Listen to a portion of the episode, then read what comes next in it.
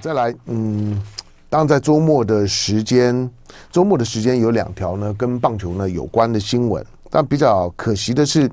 中华队啊，中华队一比零呢输给日本，那被日本队玩玩疯，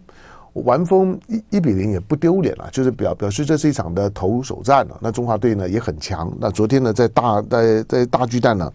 啊，这大家呢也也非常的。疯狂，那徐若曦，那这魏全龙的主战投的投手，我我之前讲过呢。那徐若曦登板了，诶，棒棒球又又又好看了。好，那呃徐若曦呢，先先发五五局呢八 K，不过呢，因为中华队的打线呢也也被呢日本队呢封封锁哈。那最终的时候呢，呃，跟复复赛的成绩一样，零比一那落败。好，那落落败在大巨蛋，大巨蛋昨天进场两万一千零一十三名的球迷，虽然无缘见证中华队呢在大巨蛋呢启用的这个第一轮的正式比赛当中的热战，没有机会呢留下金牌，不中华队的表现已经非常好了哈，在亚锦赛的表现来讲，已经已经非非常好了，还还是给中华队呢拍拍拍拍手。好啊，再加油！但是昨昨天呢，昨天呃，全球的棒球迷跟体育迷呢关注的呢，大概另外一个就是大谷翔平。大谷翔平签了签了一张呢，一张这个七亿美元啊，十年七亿美元，大约新台币两百二十亿美元的合约。那这是北美运动史。北美运动史呢，包括包包括了 MLB 哈大联盟呃棒球史上面的最巨额的，也是北美运动史上最大的合约。那为什么要强调北美运动史啊？因为因为欧欧洲还有足球，欧洲还有足球，尤其呢最近的这一年，你看到看到中东中东的这些的豪门球队啊，豪门就就豪啊，在在挖挖这些呢。这些呢，全球的顶级的足球的球星的时候，因为中东的足足球也很疯狂啊。那在挖这些顶级球星的时候，那不手软啊。那个不管是梅西啊等等这些身身身价呢，都都是都是非常非常惊人的。所以他他是北美的最顶薪，十年。七亿美金，好了，七亿美金，自己想象两两百二十亿的台币。好，那大谷翔平呢？因为在今年的季后呢，成为自由之身了，所以他到底下一站要离开天使队之后，下一站呢要去哪里？大家当然高度关注。那昨天呢，一度传出呢，可能是呢多伦多的蓝鸟。我那时候有有有点怀疑，说真的吗？多多伦多的蓝鸟，多伦多。多了，虽然虽然他在大联盟里面，可是他终究是属于加拿大的球队啊，多伦多的蓝蓝鸟。那因为许多的媒体呢，就紧盯着从南加州呢要飞往多伦多的私人班机，但最后没有。最后呢，他他选择了道奇，选择道奇呢，大谷翔平呢也也也直言说，他还是想要留留在 LA。对了，就是说其实。其实球员到了这年纪之后，待久了之后呢，那个生活圈呢已经形成了，对环境呢也也习惯了。其实即使是旅外的球员，也不太喜欢呢换换地方，特别是当当自己娶妻生生子之后，那小孩子的这些教育问题啦、生活环境适应的问题啊，这些呢都是旅外球员会顾虑到的。这个呢，外交官呢是一样的。好，那大谷留在留在洛杉矶，那。道奇从天使呢到道道奇，虽然虽然呢，因为因为他的右手开刀，明年呢恐怕呢没有办法二刀流，只能够呢单刀出击。不过道奇队呢仍然开出了天价。坦白说，如果他没有伤的话呢，这个这个价码呢恐怕会更惊人。因为因为大谷受伤，而且受大伤需要开刀的机会非常非常少。不过在他在他现在正正是巅峰期，因为因为他创造了太多的记录，那其实对于对许多年轻人来讲，不管是棒球、篮篮球，都看到了职业运动员的可能。虽然呢这条路呢走起来是非常的颠簸的，而且。而且天分跟机缘呢都很重要。不过在当你看到大谷翔平作为一个一个日本的顶级的二刀流，因为二刀流非常非常少，偶尔会出现，但是就算出现了之后，能够像是大谷这样，就是打击方面来讲呢是全雷王等等级的。投投投手方面呢，是是赛扬奖等级的那个呢，你不会碰到的，就是一个就算是二刀流，同时是赛扬级的，跟跟跟全垒打王级的，那是那是没有过不可能的事情。所以呢，大家认为他是呢百年百年奇才。好，百年奇才，当然大家会说，那那有有值这个行行情吗？就是就算拿个冠军又，又又又怎么样呢？不，就是呃。在所有的职业运动里面呢，有有一块是非常重要的，有呃，但是不太容易看到的。它不止在球场的表现，而是它的人气。它的人气会使得这一支的球队的曝光率呢大幅的提高，使得球队的商业价值、品牌的价值大幅的提高。大谷加入的球队，加入道奇，对道奇呢所能够附加的这个商业价值，绝对超过这个钱很多的啦。光是光是这笔钱。光是这笔钱，何况呢？道奇呢，本来呢就就是呢 MLB 的传统的强队，他强队他想夺想夺冠，那有大股的存在，话题性很高，能见度很高，商业价值、广告等等，这这些呢都会使得都会使得道奇呢愿意呢花大钱。那砸大钱呢，去去去跟呢这个大股呢签下了这一纸的合约。第三个就是说，因为他是美西的球队啊，是加加州的球队。那加州的球队怎么？加州的球队呢？因为他毕竟是太太平洋侧，他会特别的会会去关注到呢跟亚洲国国家之间的之间的这个互通关系。所以你像不管是过过去的这个呃。火箭也好啦，旧金山勇士也好啦，他们都会呢特别呢关注呢这个面面向。好，接下去的还有个十来分钟的是时间呢，我们来我来我来关关注一下。嗯，呃，这条的这条新闻呢，今天呢大家各各报都有，因为美国的美国的众议院呢举办听证会，那举办听证会呢，结果呢宾州大学的校长呢请请辞，我看刚刚还有还有我们在宾州的。在宾州的这个呃，我们的我们的观众朋友呢，在线线上啊，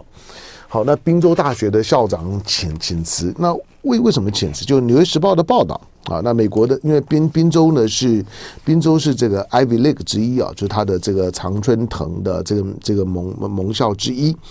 那宾州大学的校长呢，马基尔日前呢，在国会听证会，针对呢反犹太的言论呢。他给出了一个争议性的回复，他没有回答。那呼吁呢，屠杀犹太人的学生啊，是否应该受到惩罚？结果就遭到了，就是宾州大学的赞助者，还有来自于呢美国政界的连日的批评施压。事件呢延烧四天之后呢，马基尔在九九日那。周末的时候呢，宣布请辞，成为美国第一位因为反犹太言论争议而请辞的大学校长。那宾州大学的董事会的主席呢，波克，那也因此呢请辞。好，那呃，当当天呢，包括了哈佛大学的校长呢盖伊，啊，盖伊呢是非非洲裔的，还有宾州大学的校长呢马马基尔，那是女女性，她其实是是是白人，还有呢麻省理工学学院呢 MIT 的这个校长那科恩布鲁斯，那出席呢美国众议院一场关于校园反犹太的听证会的时候呢，因为一直一直逼他，就说你要不要要不要道道歉？那学生呢，你要不要呢处处罚？但是他不表态啊，他在做了模模糊的表态之后呢，就被逼着要请辞。好，因此也有美国学者批评了大学选择性的呢。维护呢言论自由，哈，这这也是批评之一了。不过在周末的时间呢，周末的时间刚结束的这个周末，你像伦呃伦敦，伦敦呢再度出现了大规模的，就是说呢挺巴勒斯坦的游行。我我不要说反犹太，挺巴勒斯坦的游行，但是我说绝绝大部分人的思维呢，都都都是二元性的，那都都是二元对立的思维，绝大部分的人。好，那这种二元对立的思维呢，实在你在反巴勒斯坦的时候，他一呃，实在你在挺巴勒斯坦的游行活动的时候，一定会吸引到大量的反反犹太、那反以色列的这个这个人士的参与，是必然的。那这种的反犹太、反以色列的情绪里面呢，一定会带，因为它的动员的能量呢会比较强，所以这种的反犹太的声浪的高涨啊，成为现在的年轻世代全球年轻世代的共同语言之一。那。周末为为什么又会发生这种事情啊？我我想跟跟了前两天上个星期啊，在联合国里面的所发生的这一幕啊是有关的，就是十二月八日的时候呢，美国呢再度啊用一票否决了联合国安理会所提出的一份要推动实现呢巴勒斯坦跟以色列呢人道主义停火的决议草案。但是，因为联合国安理会十五十五席嘛，就是常任理事国五五席，另外非常任的呢有有十席，十五席这种的投票呢，它必须最少。要有九个国家支支持，不是过过半的，过半是八八席啊，就最少呢要有九个国家的支持，同时里面呢不能够包含任何的常任理理事国的否决票。好，那因此他要通过的时候呢，标准门槛本来就比较高，但是这一次这一次十五席里面呢有十三席。十三席里面就包括包包括了三个常任理理事国，包括了中国、俄罗斯呢、法国，包括了法国都投下了赞成票，寻求要实现呢巴勒斯坦跟以色列那长久的人道主义的停火。那这项决议草案呢，三个常任理事国以及在十五总共十五席里面拿到了十三票，只有两票是有意见的。其中英国，英国也有否否决票，但老实讲，英国今天的国际的实力啊，在面对到高度争议性的国际议题的时候，英国是已经不太敢去投否决票了。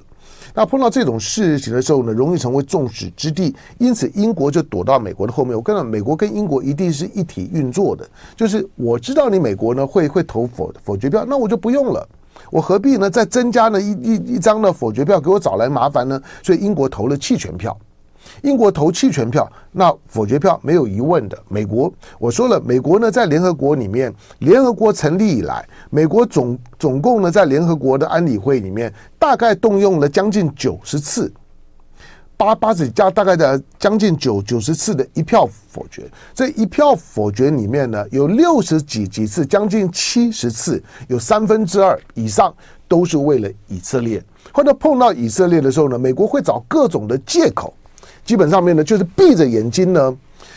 台台湾不到兵闭马被酸拿币，在美国来讲呢，管你就闭着眼眼睛呢，都会呢挺以以色列。好，那这一次的